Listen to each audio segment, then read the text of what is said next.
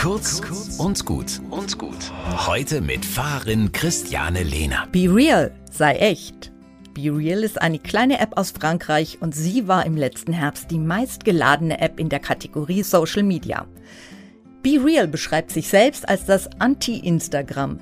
Wenn du ein Influencer werden willst, dann bleib bei TikTok oder Instagram. Be Real wird dich nicht berühmt machen. Das probiere ich natürlich aus. Einmal am Tag erhalte ich nun die Aufforderung, innerhalb von zwei Minuten ein Foto zu machen. BeReal aktiviert für dieses Foto die Front- und Rückkamera meines Handys gleichzeitig. So bin ich selbst im Bild und gleichzeitig mein Blickfeld, also meine Umgebung. Das perfekte Foto mit dem perfekten Make-up im perfekten Outfit ist durch. Also, keine Show mehr, keine fotogeshoppten Gesichter und Körper, sondern zeig dich, wie du bist, wie Gott dich geschaffen hat und das Leben dich gezeichnet. Was Besseres kann einem doch gar nicht passieren. Das gefällt mir.